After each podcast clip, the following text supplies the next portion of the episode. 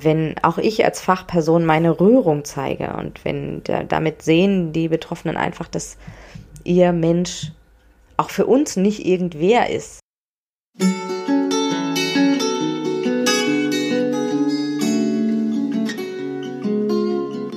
Wenn ich gehen muss, werde ich euch winken, allen, die mich suchen, dort, wo ihr mich hört dort werde ich rufen, wenn ich gehen muss. Das Lebensende.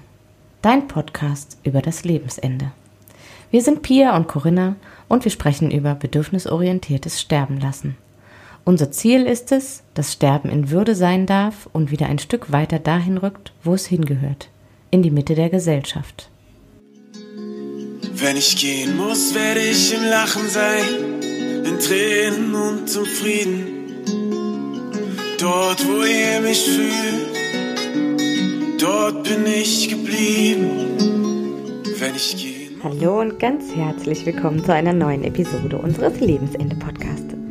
Ich bin Corinna und heute gibt es ausnahmsweise mal kein Interview, sondern ich möchte euch gern unser Workbook vorstellen. Da, wo manchmal die Worte fehlen. Elf Impulse für Begegnungen mit trauernden Zugehörigen. Und ich bin der Meinung, du musst es nicht können, doch du kannst es lernen. Und vor allem kannst du deinen eigenen Weg damit finden.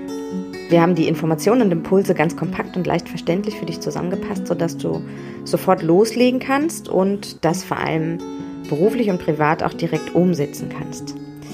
Das Workbook gibt es jetzt seit einigen Wochen kostenfrei zum Download. Ähm, den Link dazu setzen wir dir natürlich in die Show Notes. Ja, und bisher ist die Rückmeldung von Fachkräften wie auch von Privatpersonen eine ganz, ganz tolle. Ähm, einige Fachkräfte, die haben das sogar mit zu sich auf die Arbeit genommen, haben es dort ausgedruckt, haben es ihren Kollegen zur Verfügung gestellt.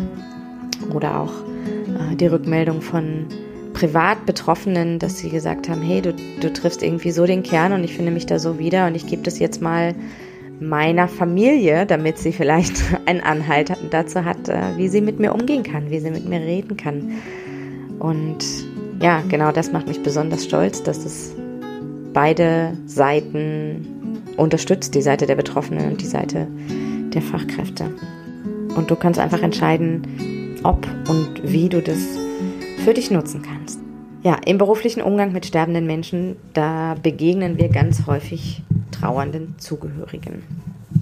Die trauern nicht erst im Nachhinein, wenn der ähm, Mensch, wenn ihr Herzensmensch bereits verstorben ist, sondern die Trauer fängt einfach viel, viel früher an. Zum Beispiel zum Zeitpunkt der Diagnosestellung oder wenn eine infauste Prognose gestellt ist. Und genau diese Begegnungen, die stellen einfach Herausforderungen dar. Die Menschen befinden sich in Extremsituationen. Und da braucht es ein ganz authentisches und vor allem ein empathisches Miteinander. Es braucht meines Erachtens Fachwissen, ganz klar, Hintergrundwissen und noch viel mehr wirklich das authentisch sein, das empathisch sein, sich menschlich zeigen. Ja, Fragen und Gedanken, die wohl schon äh, in jedem Kopf einer Fachkraft gearbeitet haben, sind so einen Verstorbenen versorgen, das kann ich, aber seine Zugehörigen zu begleiten, das fällt mir total schwer. Oder manchmal weiß ich einfach nicht, was ich sagen soll. Soll ich Ihnen jetzt mein Beileid aussprechen, obwohl ich Sie gar nicht kenne? Ich habe totale Angst davor, was Falsches zu sagen. Und das kann ich auch aus meiner eigenen beruflichen Erfahrung sagen. Ich hatte anfangs auch wirklich Angst davor, den auf den Schlips zu treten. Oder einfach irgendwas zu sagen, was sie verletzt. Ja, und dann der Gedanke, ich gehe vielleicht einfach später zu ihnen, weil sie bestimmt jetzt ihre Ruhe wollen. Also da werden irgendwie ähm, so auch hübsche kleine Wege gefunden, sich darum herumzuschlängeln. Und ich finde es total normal, ich finde es total menschlich. Ich selber habe gemerkt, dass ich äh, die Betroffenen aber nicht mehr allein lassen wollte und dass ich vor allem selber keine Angst mehr davor hat, haben wollte, ihnen zu begegnen. Ich, ich mochte dieses Gefühl, nicht zu gucken, huh, wenn ich sie jetzt auf dem Flur treffe, dann muss ich schnell umdrehen oder ich betrete dieses Zimmer nicht. Ich wollte meine eigene Unsicherheit, meine Hilflosigkeit loswerden, weil ich mich einfach insgeheim auch für meinen Rückzug geschämt habe. Ja, dieser Impulsgeber ähm, erhebt definitiv keinen Anspruch auf Vollständigkeit. es darf sich jeder mitnehmen, ähm, was zu ihm passt, was er mag. Ähm, ja, wenn es dir genauso geht, dann können wir hier, ähm, können wir dir hier ein paar Impulse mit auf den Weg geben. Ähm, wir gehen ganz bewusst in diesem Rahmen nicht darauf ein, was man vermeintlich alles falsch machen kann oder was man alles nicht tun soll, denn die Angst davor, was Falsches zu sagen oder was Falsches zu tun, die macht einfach unsicher. Und ganz oft ähm, resultiert daraus ein Rückzug und eine Stille. Und wir möchten unseren Blick eher darauf richten, was du genau aktiv tun kannst, um in diese Gespräche und Begegnungen reinzugehen. Der einzige Impuls an dich, was du nicht tun solltest, ist tue nicht nichts, weil du Angst hast oder unsicher bist. Die Rückmeldung dazu von nahezu allen Betroffenen ist, dass das Abwenden von Menschen, egal ob das aus ihrem privaten Umfeld ist oder ob das äh, von Fachpersonen ist, das ist das Schlimmste, was sie in diesem Zusammenhang erleben, dass sie gemieden werden. Dieser Impulsgeber erhebt ganz klar keinen Anspruch auf Vollständigkeit. Ich glaube, damit kann man einfach Bücher füllen. Jeder von euch darf sich daraus mitnehmen, was zu ihm passt. Gut, unser erster Impuls, die Verantwortung. Meine Gedanken dazu, du hast als Fachkraft keinerlei Verantwortung, den Schmerz der Betroffenen zu lindern oder auch ihre, ihnen ihre Trauer zu nehmen. Von diesem Druck, und ich glaube, das macht wirklich vielen, vielen Fachkräften einen Druck, kannst du dich ganz klar befreien, denn es ist weder möglich, dass du ihnen ihren Schmerz nimmst und dass du ihnen ihre Trauer nimmst, noch ist es wirklich nötig, denn es ist wichtig, dass sie, dass sie trauern und es ist auch wichtig, dass sie, dass sie den Schmerz spüren, der ihnen ist.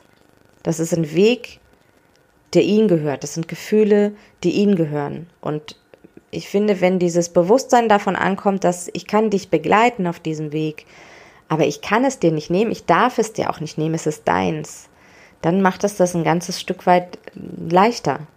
Du musst also an dieser Stelle schlicht keine Lösungen präsentieren. Und das nimmt, finde ich, auch ein Stück weit die Angst, in diese Gespräche reinzugehen, wenn man nicht denkt, oh Gott, was sage ich denen denn jetzt und ähm, was biete ich denen denn jetzt an, damit es wieder gut wird. Es kann nicht wieder gut werden an der Stelle. Ich bin da. Ja, du darfst ganz mutig sein und dich diesem Schmerz der Betroffenen aussetzen, ohne dass es wirklich zu deinem wird. Es macht einen großen Unterschied, ob es ein Schmerz ist, den du wirklich selber körperlich und seelisch spürst, den so weit reinlässt, oder ob du wirklich anbieten kannst, da zu sein, ein Mitgefühl zu haben, sie auch ein ganzes Stück weit zu verstehen und aber für dich klar hast, das ist nicht mein Schmerz. Ich kann den wieder ziehen lassen. Ähm, du kannst die Initiative ergreifen und die Begegnung suchen. Ich denke, dass dir einige der Betroffenen dafür sehr, sehr dankbar sind. Denn so gern wird auch gesagt, wenn du irgendwas brauchst, dann melde dich bei mir. Und was ist? Sie werden sich in den seltensten Fällen melden. Also das, was trauernde Menschen brauchen, ist, dass jemand zu ihnen kommt und sagt, hey, was kann ich tun? Oder einfach auch tut, ne? Da ist, Gespräche anbietet. Whatever. Schau ihnen dabei wirklich auch gerne in die Augen, wenn du das halten kannst. Du gibst ihnen das Gefühl, dass sie okay sind, dass es okay ist, dass sie trauern, dass es okay ist, dass sie verzweifelt sind und dass sie mit all dem, was sie gerade fühlen und zeigen, sich nicht verstecken müssen von niemandem auf der Welt. Es ist leichter gesagt als getan, ich weiß. Impuls 3, die richtigen Worte. Du musst gar nicht erst nach den richtigen Worten suchen. Und du darfst annehmen, dass es sie überhaupt nicht gibt. Ja, denn das, was es wirklich gibt, sind deine eigenen Worte, deine Worte. Die Angst, was Falsches zu sagen, ist an der Stelle ein wirklich schlechter Begleiter. Nimm dir die Worte, die dir als erstes in den Sinn kommen. Und wenn da keine Worte sind, dann sagst du genau das. Ich habe gerade überhaupt keine Worte für das, was passiert ist oder für das, was hier passiert. Du kannst zum Beispiel auch ein, ein Stück weit in dich reinspüren und gucken, was fühle ich denn gerade, wenn ich diesen Menschen gegenüberstehe und kannst genau das ausdrücken. So, es macht mich gerade unheimlich traurig. Ähm, das sind deine Worte und ähm, du sollst deine Worte gleichzeitig auch mit Bedacht wählen, denn die haben einfach eine unheimliche Macht und die bleiben manchmal sehr, sehr lange in den Herzen der Betroffenen. Die nehmen das mit nach Hause. Ja, bei den Betroffenen bleibt es meist ein Leben lang. Und gerade die Worte, die häufig verletzend sind, ganz überwiegend die Floskeln, die aus dem Gefühl heraus entstehen, ich muss jetzt irgendwas sagen. Und dann kommen so Floskeln wie alles wird gut oder ist es nicht so schlimm oder die Zeit halt alle, äh, alle Wunden.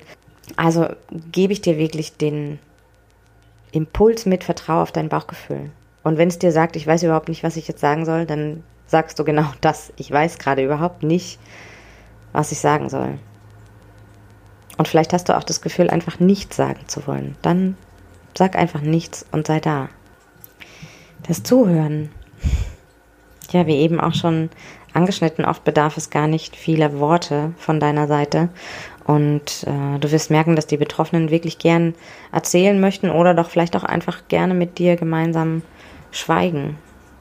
Ja, das ist an, weil es an der Stelle gerade so gar nicht angebracht ist, irgendwelche Ratschläge zu erteilen oder wie eben gesagt, irgendwelche Floskeln loszuwerden. Meine Erfahrung, reinzugehen mit einer Frage, wie geht es dir?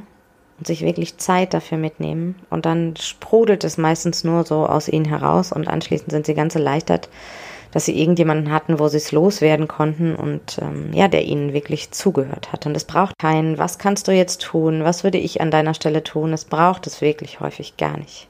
Du kannst es unkommentiert stehen lassen. Und auch wenn Schweigen ist, dann lauf nicht weg, sondern halt es gemeinsam mit ihnen aus. Berührungen, körperliche Berührungen und Berührungen im Geist. Mit ganz achtsamen Berührungen erreichst du dein Gegenüber und auch hier an dieser Stelle wieder ganz ohne viele Worte. Die Nähe, die ihr zueinander aufbaut, die ihr euch erlauben dürft, zueinander aufzubauen, die schafft Verbindung. Und auf dieser Basis der Verbindung findet eine Berührung statt. Wenn wir ganz körperlich sind, dann ähm, kannst du deine Hand auf die Schulter des Menschen legen. Du kannst seine Hand halten, wenn du es magst, wenn es für dein Gegenüber passt, dann finde ich auch einen in den Arm nehmen völlig okay. Ich halte dich, ich halte dich aus. Und ich halte deine Trauer und deinen Schmerz aus. Für diesen Moment. Da nochmal ganz klar an der Stelle, dass du anschließend ihre Gefühle tatsächlich auch wieder ablegen kannst. Es sind nicht deine Gefühle. Die Verlässlichkeit. Versprich den Menschen, mit denen du zusammen bist, die du begleitest, wirklich nur das, was du auch halten kannst. Ein Ich bin immer für dich da, das kannst du häufig nicht halten und damit wächst du falsche Erwartungen in den Menschen und damit ist einfach eine Enttäuschung schon vorprogrammiert. Du hast gesagt, du bist immer für mich da. Ja, ich bin nicht immer im Dienst und ich habe auch im Dienst nicht immer Zeit. Und wenn das von vornherein klar ist, also du kannst das ein Stück weit anders formulieren, dann dann macht es dich tatsächlich einfach verlässlicher und vertrauenswürdiger. Du kannst zum Beispiel sagen, ähm, du kannst dich jederzeit an mich wenden. Dann kann er jederzeit zu dir kommen. Es impliziert erstmal nur, dass du wirklich ansprechbar bist und in dem Moment kannst du dann weiter entscheiden, was du jetzt leisten kannst. Okay, ich bin jetzt für zehn Minuten da oder ich nehme jetzt so und so viel Zeit für dich oder ich habe jetzt keine Zeit. Dein nächster Ansprechpartner wäre der und der oder ich komme dann und dann wieder. Also dieses auch nochmal klar, ich bin in einer halben Stunde wieder da, bedeutet, du bist in einer halben Stunde wieder da. Punkt. Ich komme zurück, sobald es mir möglich ist, lässt dir wenig Spielraum und lässt einfach auch ein ganzes Stück weit offen. Ja, was heißt, sobald es mir möglich ist? Ist es morgen? Ist es in fünf Minuten?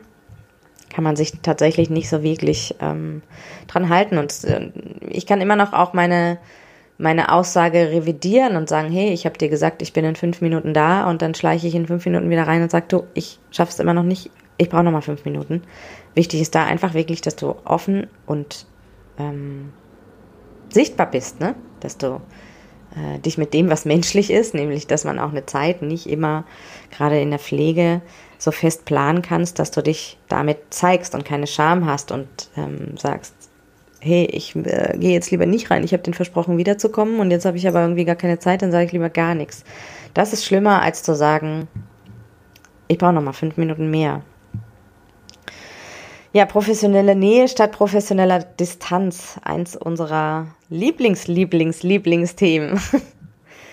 An dieser Stelle muss wirklich tatsächlich jede Kraft, Fachkraft für sich entscheiden, wie viel Distanz sie braucht und wie viel Nähe sie zulassen möchte. Ich finde, bei jeder Begegnung mit Betroffenen, mit Patienten, mit Menschen trittst du schlicht in Beziehung. Die haben alle eine unterschiedliche Qualität. Aber gerade wenn wir von den trauernden Zugehörigen sprechen, du bist ganz automatisch nah, da fließen Emotionen, ihr seht euch in die Augen und innerhalb dieser Beziehung, die, die automatisch nah ist in diesem Kontext, in dem du arbeitest, innerhalb dieser Beziehung eine Distanz aufzubauen, ist für mich total widersprüchlich und kostet Kraft. Diese Beziehungen basieren auf einem Vertrauen, auf einer Nähe, auf einer Emotionalität. Ja, und wie ist es mit dem Gedanken, Wege zu finden, für dich deinen eigenen Weg zu finden, diese Beziehung so zu gestalten, dass es dir damit gut geht. Dass du nicht ständig im, im Zusammensein denken musst, huh, wie grenze ich mich ab, wie kann ich das von mir wegtun, wenn ich jetzt ähm, zu viel fühle, dann fällt es mir schwer und dann kann ich das, dann nehme ich das mit nach Hause, das ist nicht gut. Also so, und was passiert dann, dass man sich tatsächlich emotional und körperlich abgrenzt und das dann ähm, ja, es kostet Kraft und es macht einfach, finde ich, ein Arbeiten auf dieser Ebene total schwer. Auch da lastet, glaube ich, ein ziemlich großer Druck auf uns. Du darfst deine Gefühle nicht zeigen. Also du darfst dich wenig nahe zeigen. Und dieses Dürfen ist schon mal so, ein, so, eine Absolution, die mir irgendwie ganz schwer fällt zu nehmen. Und das, was ich erlebt habe, das muss natürlich auch immer in einem zu dieser Situation passenden Maß sein. Also ich kann da nicht reingehen und ähm, weinen zusammenbrechen. Aber wenn ich in einem Zimmer bin und mich irgendwas bewegt, dann darf ich natürlich auch weinen. So. Und ich habe das von Betroffenen als unheimlich wertschätzend wahrgenommen, wenn auch ich als Fachperson meine Rührung zeige und wenn da, damit sehen die Betroffenen einfach, dass ihr Mensch auch für uns nicht irgendwer ist, Natürlich gehe ich abends nach Hause und natürlich habe ich viele Patienten, die ich begleite. Und trotzdem hat er für diesen Moment, wo ich ihn begleite, auch seinen ganz besonderen Wert für mich und seinen, seinen Platz in meinem beruflichen Kontext. Und vielleicht trage ich es sogar mit nach Hause und vielleicht macht es mich auch noch ein Stück weit mehr traurig, wenn ich es mit nach Hause trage. Ja, und ich finde, das darf das darf absolut sein. In einem gewissen Maß. Dann sind wir bei der Empathie. Mein erster Satz im Workbook, spar dir jegliche Floskeln. Sätze wie immerhin habt ihr noch XY, also zum Beispiel euren Sohn, für den müsst ihr jetzt stark sein, oder ihr habt noch den Papa und jetzt muss der Mensch wenigstens nicht mehr leiden, jetzt ist er gestorben. Puh, alles, was diesen Verlust so bagatellisiert, ist einfach schlicht Gift für die Seele der Betroffenen. Es ist nicht mehr und nicht weniger. Es ist ein Verlust. Er ist schmerzvoll, er ist teilweise traumatisierend, ähm, er ist unheimlich schwer auszuhalten. Und genau das ist irgendwie nicht wieder gut zu reden, so, weil er ist tot. Ja, und auch die Aussage, ich weiß, was du gerade fühlst, ist nicht wirklich empathisch, weil du es nicht wissen kannst. Selbst wenn du auch schon mal einen intensiven Verlust erlebt hast, dann weißt du, wie du dich gefühlt hast. Und dann kannst du es vielleicht ein Stück weit nachempfinden, aber du weißt nicht, wie dieser Mensch sich fühlt, weil du warst nicht in Beziehung, wie die zwei in Beziehung waren und du steckst nicht in der Haut des Betroffenen jetzt. Ja, und ich finde es tatsächlich ein Stück weit anmaßend, das zu sagen, zu wissen, wie jemand anders sich fühlt. Dein Gegenüber, der kann das ganz, äh, der kann eine ähnliche Situation erlebt haben und kann es ganz, ganz anders wahrnehmen als du zum Beispiel. Ja, was du tun kannst, ist zu versuchen, zu verstehen, dich einzufühlen, ohne mitzuschwingen, ohne wirklich auch diese ähm, Gefühle als deine Gefühle oder genau so existenziell zu empfinden, kannst du versuchen, dich einzufühlen. Und du kannst genau das wiedergeben. So, ich habe das Gefühl, du bist gerade unheimlich wütend oder traurig oder müde. Und ich kann gut verstehen, dass du müde bist. Ich kann aber nicht verstehen, wie es sich anfühlt, müde zu sein an deiner Stelle. Versteht ihr den Unterschied?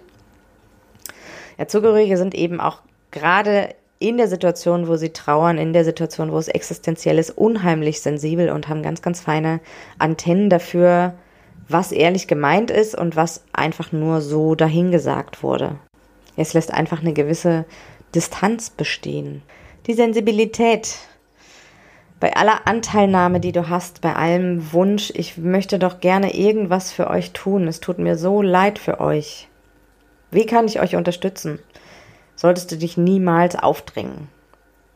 Versuch herauszufinden, was die Betroffenen sich wünschen oder was sie brauchen und frag sie. Nur weil jemand nicht sagt, dass er etwas braucht, dann heißt das nicht, dass er nichts braucht. Also nur weil er nicht sagt, bleib bitte bei mir, heißt das nicht, dass er sich das nicht wünscht.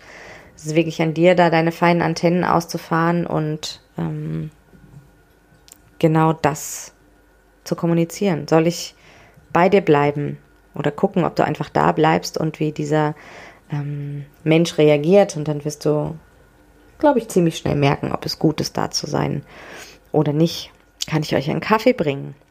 Das sind so ganz kleine Gesten und Fragen, ähm, mit denen du ziemlich viel erreichen kannst, mit denen du viel verändern kannst. Manche Dinge kannst du, wie gesagt, auch einfach tun und aufmerksam die Reaktion beobachten. Denn auch wenn es nur ganz, ganz kleine Entscheidungen für die Zugehörigen sind, die sie treffen müssen, also wie zum Beispiel, oh Gott, will ich jetzt eigentlich einen Kaffee trinken oder nicht? Ich weiß es überhaupt nicht. Aber wenn ich die Kaffeetasse in der Hand habe, dann äh, fühlt es sich total gut an. Und diese kleinen Entscheidungen zu treffen, kostet einfach Kraft. Kraft, die gerade nicht vorhanden ist. Also da darfst du tatsächlich auch ein ganzes Stück weit mutig sein und dich ausprobieren. Aufmerksam ausprobieren. Und bei allem, was du tust und was du anbietest, sei dir auch bewusst, dass der Betroffene jederzeit das Recht hat, ein Hilfsangebot abzulehnen. Und es hat nichts mit dir persönlich zu tun. Vielleicht möchte der einfach gerade alleine sein. Vielleicht möchte der nicht reden. Vielleicht möchte der keinen Kaffee. Vielleicht möchte der auch einen Kaffee lieber von seiner Frau als jetzt von dir als Fachkraft. Weil er genau weiß, wenn er eine Kaffeetasse in der Hand hat, dann muss er weinen. Und das will er vor dir nicht zeigen. Ja, und wenn du ihm da wertfrei gegenübertreten kannst und genau das nehmen kannst, so, du lehnst jetzt zwar mein Angebot ab, aber du lehnst nicht mich ab, gibst du ihm ein ganzes Stück weit Freiheit ähm, und nimmst ihm einfach auch in Druck in Schuldgefühl, dass er das vielleicht für dich noch recht machen muss oder sich oder dir nicht auf die Füße treten darf. Die Gelassenheit. Ja, die Trauer, wie wir vorhin schon oder wie ich vorhin schon angesprochen habe, die beginnt nicht erst mit dem Versterben eines Zugehörigen. Die beginnt viel früher. Und manchmal stauen sich mit der Zeit so viele Gefühle an und plötzlich gibt es einen Trigger für diese Menschen, eine Situation und plötzlich entladen sich all ihre Gefühle auf einmal auf dir. Du bist die Person, die es mit voller Wucht abkommt, abbekommt. Und auch hier nochmal der Gedanke, du bist nicht die Person, um die es eigentlich geht. Da hätte jetzt auch deine Kollegin stehen können und dann hätte die das wahrscheinlich abbekommen. Und es geht mir auch gerade an der Stelle nicht darum, das zu legitimieren, dass alles auf der Fachperson abgeladen werden darf, weil der trauert ja gerade oder der ist ja gerade in einer existenziellen Situation, ähm, sondern tatsächlich eher um dieses Bewusstsein zu schaffen. Du bist nicht persönlich gemeint. Ja, der Ausdruck von Trauer hat unheimlich viele Gesichter. Also die Gefühle, die da aufkommen und die sich nach außen zeigen, die sind so, so, so unterschiedlich. Und vor allem schmerzt es erstmal. Es geht von Ausrasten über wütend sein, über Beschimpfen bis zum sich einfach alles von der Seele reden, bis zur Stille und Unsichtbarkeit. Also, dass die Menschen einfach gar nicht darüber reden und dass sie eine Maske tragen, dass sie äh, eher Fassade sind, als sich ähm, damit zu zeigen. Und ich habe immer so ein bisschen den Eindruck, gerade auf die stillen Menschen, auf die still trauernden darf man noch mehr ein Auge haben, weil die nämlich eher die sind, die nicht auffallen. Ne? Die lauten, die Menschen, die laut trauern, die verschaffen sich ein Stück weit einfach auch ihr Gehör, was sie brauchen. Und die Menschen, die ganz still sind, Die sind gerne mal ungesehen. Die Klarheit. Die Betroffenen, die Zugehörigen, mit denen du arbeitest, brauchen ein klares, ein offenes und vor allem ein konzentriertes Gegenüber. Gerade wenn du unsicher bist, also wenn die Fachkraft unsicher ist, dann verleitet es dazu, und ich spreche aus eigener Erfahrung, es geht mir ganz genauso, ähm, nebenbei irgendwas zu tun oder gedanklich aus dieser Situation herauszuflüchten, um mich zu schützen. Triff, wenn du in dein Zimmer gehst, die klare Entscheidung, jetzt wirklich nur da zu sein und nichts anderes zu tun. Nicht noch den Tisch abzuwischen, nicht noch nebenbei ans Telefon zu gehen, äh, nicht noch nebenbei deine Schnürsenkel zu binden. Du bist jetzt einfach nur da. Und dann ist es egal, ob es sich hierbei um ein geplantes 30-Minuten-Gespräch handelt oder um fünf Minuten, die du dir zwischendurch Zeit nimmst. Das kann man tatsächlich auch üben. Ins Zimmer zu gehen oder in ein Gespräch, in eine Begegnung zu gehen, auch wenn die ganz spontan auf dem Flur passiert. Und dann sich klar zu machen, so, ich bin jetzt hier. Ich konzentriere mich, ich fokussiere mich, ich bin präsent für dich. Und das hat so viel mehr Qualität. Fünf Minuten dieser Qualität haben ganz deutlich mehr Kraft und Spendenhalt und Spendensicherheit haben mehr Bedeutung als ein ich bin 30 Minuten da, aber ich bin nicht wirklich da, weil ich mit meinen Gedanken ganz woanders bin oder nebenbei, wie gesagt, irgendwie noch den Tisch abfische. Ja, Dasein ist einfach eine der wichtigsten, wichtigsten Aufgaben und gleichzeitig eine der größten Herausforderungen.